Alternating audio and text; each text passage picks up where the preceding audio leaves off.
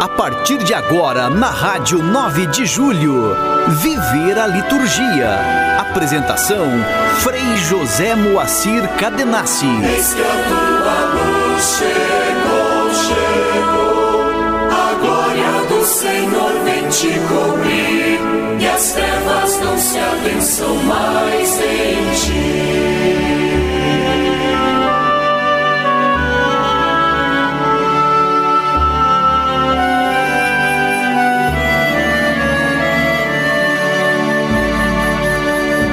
Ouvinte da 9 de julho, hoje, primeiro domingo do advento do ciclo B da liturgia, o início de um novo ciclo, de um novo ano litúrgico. Então, estamos aqui nesta comunhão com a igreja, né, nesta longa tradição do ano litúrgico, do tempo do advento, um tempo em preparação à grande solenidade do Natal de nosso Senhor Jesus Cristo. Nós vamos depois no quadro Igreja e Liturgia falar um pouco mais sobre a dimensão do advento, a espiritualidade própria deste tempo, para que a gente já comece este programa nesse novo ciclo também em consonância com esta boa nova, né, que sempre presente, que sempre nos desperta e nos convoca ao mais além. Mas hoje também preciso recordar que para a igreja no Brasil é o início do uso da terceira edição típica do missal romano, né? Ou seja, a tradução que foi feita, já estamos num período de praticamente 19 anos desde que foi é, estipulada para a igreja esta terceira edição, né, em âmbito mundial, universal. Mas o Brasil aqui fez todo um caminho também devido ao trabalho de tradução, adaptação. Então hoje né, começamos e aí está é, para toda a igreja, não é uma questão de opção, mas hoje é o dia obrigatório de utilizarmos então esta tradução da terceira edição típica do Missal Romano, o dito Missal né, do pós-concílio Vaticano II, o Missal de Paulo VI. Né? E aí no próximo domingo nós vamos fazer um programa especial sobre esta terceira edição. Por hora, só recordar que nós temos a primeira edição típica, né, que é o Missal de Paulo VI, que foi promulgado iniciado no ano de 1970. Olha, eu tinha dois anos de idade. Quantos anos você tinha nessa época? Depois, a segunda edição típica de Paulo VI, que já teve uma revisão no ano de 1975. E é justamente esta segunda edição que nós temos usado, né, até exatamente o dia de ontem, o dia de sábado, ainda na parte da manhã nas liturgias, mas no entardecer para as comunidades que já começaram a celebrar o primeiro domingo do Advento na liturgia eucarística, então já a edição terceira, a terceira edição típica, e esta edição foi promulgada pelo Papa João Paulo II no ano de 2002. Então, quando eu disse há 19 anos, né, é, estamos colocando aí já o período do Papa é, Bento XVI, né, porque foi em 2008 que houve também uma revisão já dessa terceira edição. Então, nós estamos agora utilizando esta edição revisada de 2008, mas que corresponde à terceira edição típica do Missal Romano. Talvez isso seja muito novidade para você, né? Porque às vezes a gente quase não ouve falar dessas edições. Mas é lembrar que a edição é para incorporar as disposições litúrgicas e canônicas desde a sua segunda edição típica, né, de 1975. Agora, no Brasil, um fato histórico: a primeira edição típica, que é esta de 1970, começou a ser utilizada exatamente no primeiro domingo do advento do ano de 1973. E agora a terceira edição típica entrará em vigor exatamente 50 anos após a primeira edição. Aliás, hoje, 3 de dezembro, é o dia que marca a promulgação da Constituição Sacrosantum Concilium. Há exatamente 60 anos foi a promulgação e há 60 anos nós já consideramos a reforma litúrgica. Então hoje é um dia muito especial para a igreja de cunho universal, né, pelos 60 anos da reforma litúrgica, da promulgação da Constituição Sacrosanto, um Concilium, a Carta Magna da Liturgia, e nós aqui no Brasil estamos utilizando a partir deste domingo a terceira edição típica do Missal Romano. Então, Hoje também posso considerar o programa muito especial e estamos nós em comunhão com a igreja. Graças a Deus. Vamos em frente. Mergulhados na vida de Cristo,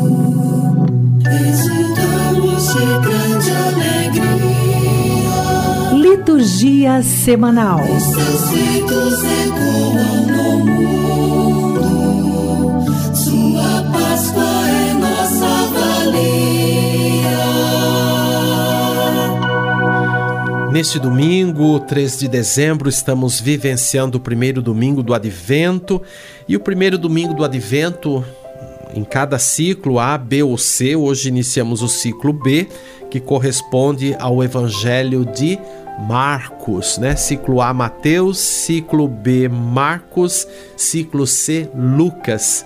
E o Evangelho de Marcos é a matriz né, de todos os evangelhos. Todos tiveram uma referência na primeira redação evangélica que foi a de Marcos, né, considerado o primeiro é, evangelho. Embora a sequência né, ficou clássica Mateus, Marcos, Lucas e João, mas Marcos é a matriz, é a primeira.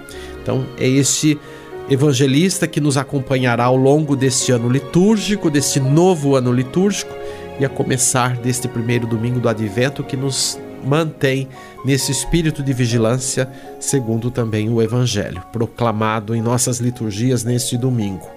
Amanhã, segunda-feira da primeira semana do Advento, então, liturgia própria, ou a escolha, a memória facultativa de São João Damasceno, presbítero. No dia 5, é terça-feira, a primeira semana do Advento, liturgia própria. Dia 6, quarta-feira, também a liturgia própria da primeira semana, ou a escolha, a memória facultativa de São Nicolau de Mirra ou de Bari, bispo. Dia 7, quinta-feira, a memória de Santo Ambrósio, bispo e doutor da Igreja. No entardecer do dia 7, nós já vamos celebrar as primeiras vésperas da solenidade da Imaculada Conceição da Virgem Maria. Então, é, solenidade já neste grau do, do advento, né? E lembramos a promulgação do dogma da Imaculada Conceição. Na paróquia onde eu exerço o ministério, é, é um dia solene, duplamente, né? Por ser solenidade da igreja, mas por ser a titular da Paróquia Imaculada Conceição. Quem tiver oportunidade pode estar conosco celebrando este dia ou em qualquer momento que estiver passando por lá, vai nos visitar, vai conhecer o, os freis capuchinhos, né? Estamos lá e dia 8, um dia especial da comemoração da padroeira. No dia 9, sábado, a liturgia própria da primeira semana do Advento, ou a escolha memória facultativa de São João Diego, aquele indígena né, que teve as manifestações da Virgem de Guadalupe. Então, porque já está próxima também a comemoração de Nossa Senhora de Guadalupe. No entardecer do sábado, nós celebraremos as primeiras vésperas do segundo domingo do Advento. Você está ouvindo Viver a Liturgia com Frei José Moacir Cadenassi.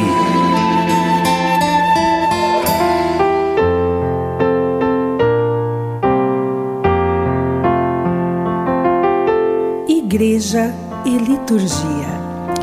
Hoje então vamos comentar sobre esse início de tempo litúrgico, de ano litúrgico com o advento de Jesus.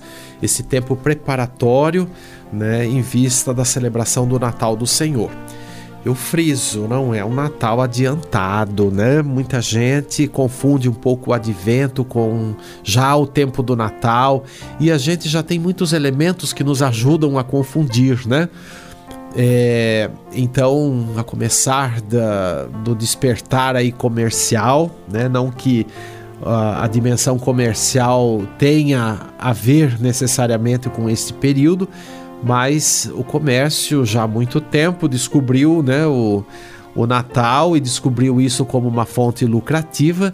Então, agora, desde final de outubro, a gente já percebe acenos né, comerciais sobre o Natal. E isto, claro, estamos inseridos nessa sociedade, nesse sistema sociopolítico, econômico, e isto reflete também na nossa conduta religiosa, né? A gente devia saber um pouco é, separar, né, essas, essas dimensões. Eu não digo separar, mas a gente devia ter uma uma atenção, um discernimento melhor, né? Porque não tem como separar, mas um discernimento melhor sobre o que é próprio da liturgia, da, da experiência da fé cristã, né? E dentro desta pedagogia do ano litúrgico. Então, claro, isto pode refletir nos ambientes. Então, o tempo do advento não é tempo de trazer, por exemplo, para os ambientes celebrativos, né, símbolos comerciais por exemplo, né? Então eu sei que um símbolo que se tornou muito forte comercial são os enfeites, né? Os adornos. E aí desde as luzes, as árvores de Natal, tudo isto que que tem o seu encanto, né? Mas que necessariamente não são símbolos litúrgicos, né? Então, às vezes, você entra numa igreja, é tempo de advento, tem lá um monte de pisca-pisca, tem lá bola de Natal, tem festões não é ornamento próprio para uma igreja, né? A gente tem que ser muito claro em dizer isto, né? Apesar que há uma, uma insistência, uma persistência, né? Muitas vezes até os presépios de Natal são é, ornamentados com todas essas coisas, quando um presépio devia ser, por exemplo, uma coisa muito mais é, essencial, muito mais próxima né, de uma realidade, inclusive geográfica, de uma Palestina. É, se a gente quisesse assim representar de uma forma mais acadêmica, fotográfica, ou então, se você vai colocar elementos simbólicos, né? Com certeza não são esses esses ornamentos. Outras coisas deviam ser então trabalhadas, né? Elementos assim que tivessem mais proximidade com a teologia bíblica, por exemplo, e a própria liturgia. Se bem que tempo de advento não é tempo também de na igreja apresentar presépios, né? É, eu sei que as igrejas já começam a montar presépios, às vezes fazem aquele caminho pedagógico também de ir construindo que eu creio que Talvez fique melhor assim se alguém faz questão de, de, de, de trazer para o ambiente, né? Mas que, olha, os altares, os espaços ali não sejam utilizados né, para montar presépio. Pé de altar, né, eu digo pé de altar é uma forma até meia vulgar, quem sabe, de, de, de falar, né? Ou, ou, grosseira de falar. Mas pé de altar não é, não é lugar de armar presépio. Né? Na igreja pode ter, deve até ter um, uma referência do presépio, isto é também importante, tem o seu valor simbólico, mas isso tem que ter um lugar, assim, numa lateral ou numa entrada, num lugar distinto, onde as pessoas também possam ir lá adiante, é, rezar, meditar, porque isto é importante, isso tem um sentido, como também fazer em casa, né? Os pais, tudo, criar esse ambiente. Agora, não confundir a liturgia com outros elementos, né? Porque muitas vezes a gente está equivocado. Então, focar mais na dimensão do mistério litúrgico, porque o advento celebra sim a vinda de Jesus Cristo no tempo e na história humana. Tanto é que é, nós temos duas dimensões celebradas sobre a vinda de Cristo no advento. A primeira delas, né, a gente até inverte né, do ponto de vista histórico.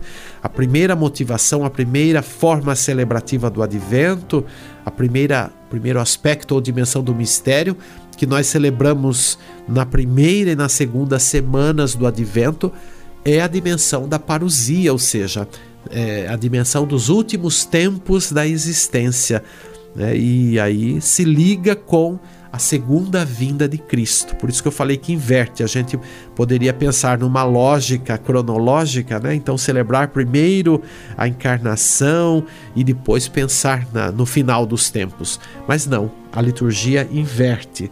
Por quê? Porque na verdade nós estamos vivendo, né, misticamente falando, o período entre a Páscoa e a ascensão de Cristo e a sua segunda vinda. Esse período da nossa história, até que Cristo retorne, até que este retorno, na verdade, corresponde à consciência total de toda a humanidade, principalmente sobre o mistério de Cristo, e isto implica conversão e tudo. Então, isto será a conclusão da obra de Cristo. Isso é considerado a segunda vinda, né? Muito mais do que um espetáculo visual, né? Que muitas pessoas acham que vai acontecer dessa forma, né? Pode ser que, que tenha um, um sinal visual, mas é no sentido da consciência e da comunhão com Cristo. Então, isto é muito mais profundo do que uma visão que se possa ter, né? Sobre o mistério decifrado. Se é que se dá para pensar isto, não? E se é tão lógico isso. Então, primeira e segunda semanas colocamos nesses aspectos. E como que a gente comprova isto? Através dos elementos da liturgia, né? através dos textos eucológicos, ou seja, dos textos oracionais, das orações contidas, né? pensando na liturgia da Eucaristia, pensando também na celebração da liturgia das horas, porque a liturgia das horas também é outra dimensão muito fecunda sobre a espiritualidade litúrgica e que acompanha os tempos, e também a liturgia da palavra, né, que tão bem selecionada pela igreja e a gente deve, hoje a gente está lembrando aqui os 60 anos, exatamente nesse 3 de dezembro da Constituição Sacrosantum Concilium, a reforma litúrgica do Concílio Vaticano II então, o concílio também teve um cuidado, porque está lá na, na Constituição né, a, a melhor é, apresentação com mais abundância de textos bíblicos nas liturgias, particularmente da Eucaristia, né? Também nas outras celebrações. Todas as celebrações sacramentais foram revisadas e foram assim enriquecidas com liturgias da palavra mais abrangentes, né? Então, todo esse itinerário que nós temos da liturgia da palavra durante o ano litúrgico, a gente deve com esta constituição que nós temos para o Concílio Vaticano II, porque antes era muito mais restrito. Sempre teve a palavra como proclamação na, na missa, nunca foi abolido, né? nunca deixou de existir a proclamação, e particularmente do Evangelho, que é o ponto alto, né? a culminância da proclamação da palavra. Mas o Concílio Vaticano II enriqueceu, então colocou né, a dimensão de uma leitura na tradição do Primeiro Testamento como uma primeira leitura, exceto para o tempo pascal, que nós temos exclusivamente os textos do Segundo Testamento mas sempre uma leitura do Primeiro Testamento que geralmente tem uma relação com a construção, a redação do Evangelho do dia, né? Então, isto é, é, bem notável e aí que a gente precisa aproveitar né, o tempo da homilia para ajudar a comunidade a fazer esta inserção. Claro que não, não temos um tempo enorme para fazer isso, mas uma, uma introdução ou um levar a comunidade a mergulhar naquela dimensão de um texto, passando para o evangelho, depois colhendo a dimensão de uma carta, geralmente que é a segunda leitura, né? E ainda temos o salmo, que é proclamação da palavra. Então, todos esses elementos, as orações e a liturgia da palavra, nos vão dar esse tom de compreensão do primeiro e segundo domingos, sobre a dimensão da parousia, da segunda vinda, e aí o terceiro e quarto domingos é, na dimensão da segunda vinda, ou melhor, da primeira vinda de Cristo, ou seja, o mistério da sua encarnação. Então a gente vai revisitar né, o tempo da história, vamos recordar ainda os profetas. O profeta Isaías vai ser é, muito proclamado ao longo deste tempo do advento, isso para todos os anos, né, na semana, nos domingos e os evangelhos vão dar esses tons né, de aproximação da, da cronologia da vida de Cristo. Então é muito interessante. Se você tem a oportunidade de celebrar né, a Eucaristia todos os dias como igreja, né? Então é uma boa pedida sempre observar a liturgia da palavra e porque nesse tempo do advento é algo precioso. É um tempo breve, né? A gente diz que são quatro semanas de celebração. mas que na verdade nem dificilmente completa quatro semanas pensando em sete dias, né? Ali na sequência. Sempre a última semana ela às vezes atinge seis dias, muito raramente sete, né? Se não me engano, no, no ano passado, no ciclo A, no, no, dezembro passado, a gente, eu acho que teve seis ou sete dias entre o quarto domingo do Advento e o, e o domingo depois, é, ou a proximidade do dia do Natal. Este ano é, nós já vamos ter um espaço menor de dias, né? Mas são quatro semanas e quatro semanas para a gente aprofundar, para a gente assim se deleitar, né?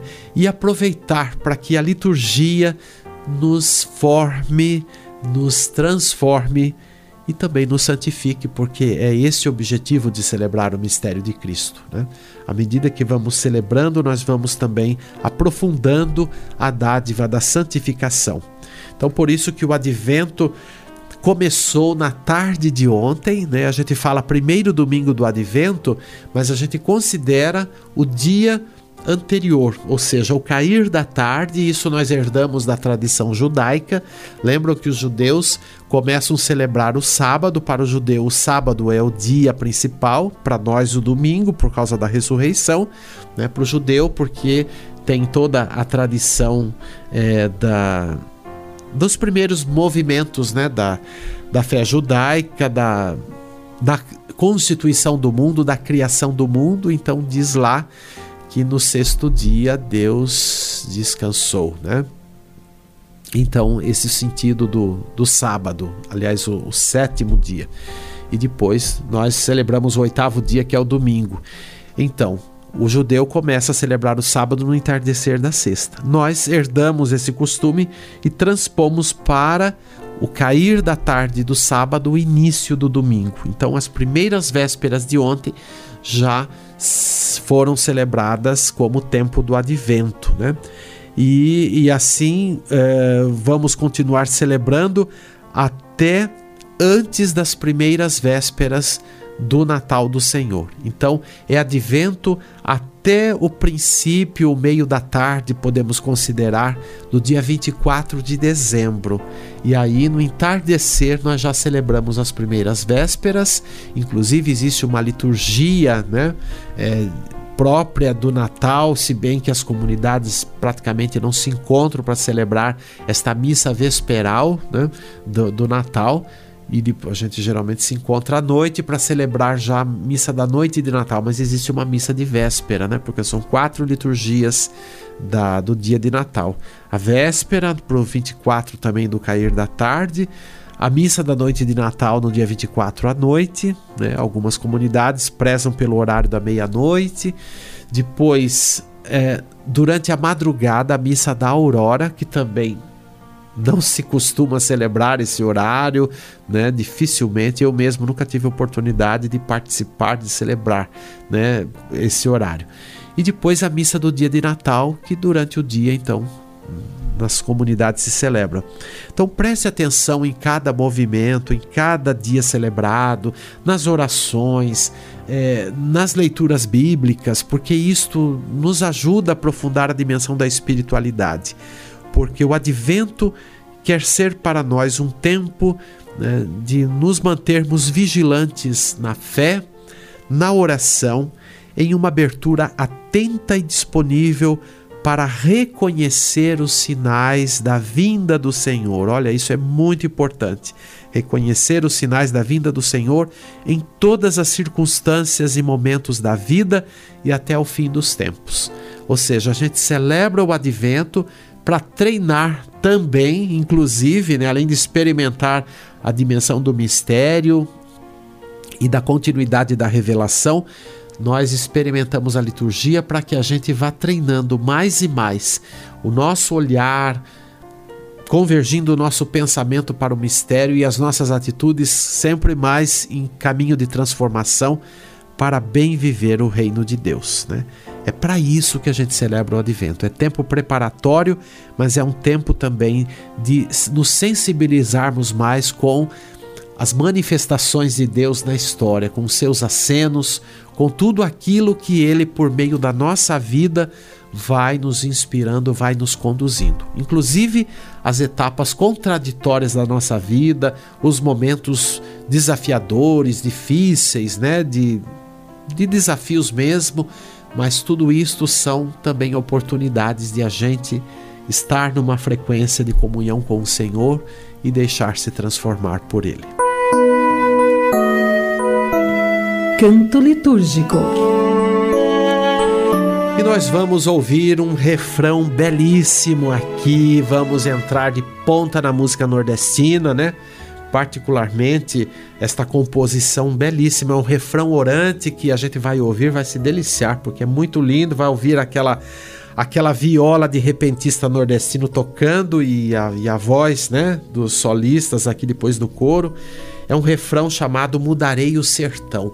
Perceba a letra, né? Se você é de tradição nordestina, se você é da região, você vai estar mais em frequência e vai entender porque veja as imagens, né? Vai trabalhar o texto, a dimensão do sertão que está seco.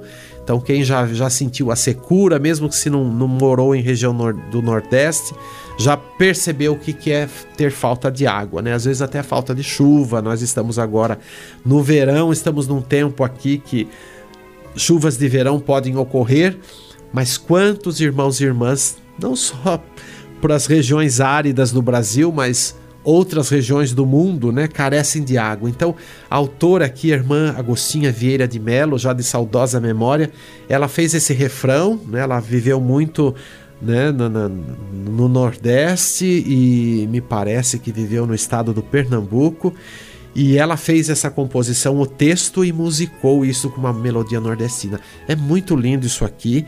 E veja o, o ponto de espiritualidade do advento que está neste refrão. Então vamos nos deliciar com essa música belíssima e é uma sugestão para a gente sempre cantar. Agora vai ter as novenas né, de preparação para o Natal, os encontros. É um refrão sugestivo para você cantar, entoar né, e celebrar o advento também. Temos que viver essas oportunidades. Vamos lá ouvir e nos encantar e aprofundar a espiritualidade com esta belíssimo refrão.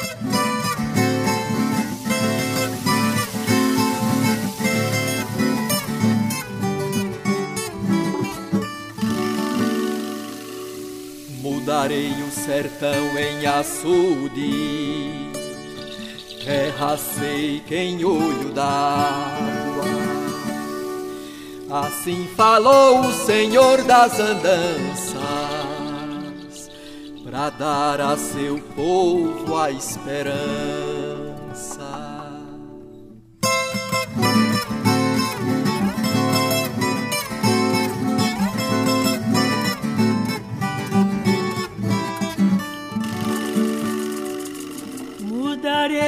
Sertão em açude, terra seca em olho d'água. Assim falou o Senhor das andanças, para dar a seu povo a esperança.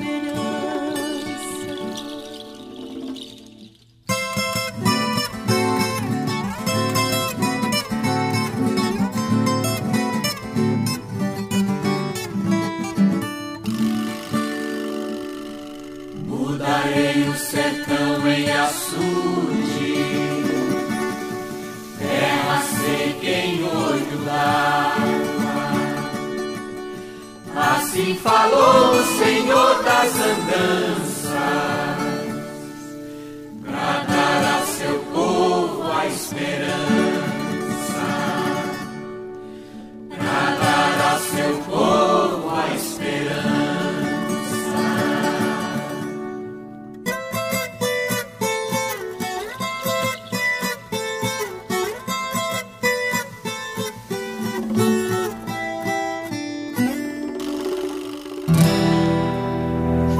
Você está ouvindo Viver a Liturgia com Frei José Moacir Cadenassi.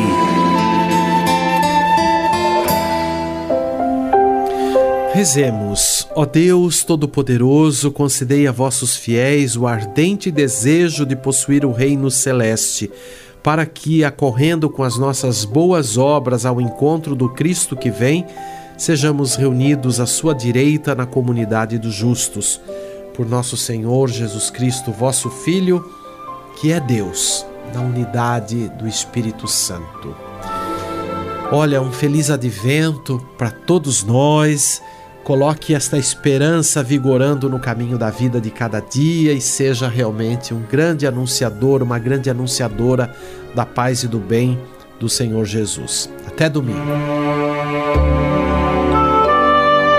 Você acompanhou o programa Viver a Liturgia. Apresentação: Frei José Moacir Cadenassi. Eis que a tua luz chegou, chegou. A glória do Senhor vem te cobrir. E as trevas não se adensam mais.